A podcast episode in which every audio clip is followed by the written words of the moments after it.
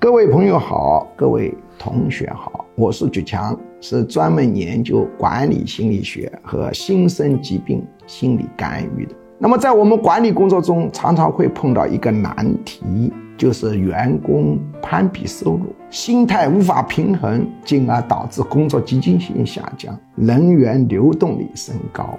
如何应对这些现象？你一分钟、两分钟、十分钟是讲不清楚。的。如果你需要提高你的管理水平，科学的应对员工攀比收入的心理。大家呢可以根据后面显示的信息报名，获取鞠教授亲自写的电子论文，仔细的研读就会有收获。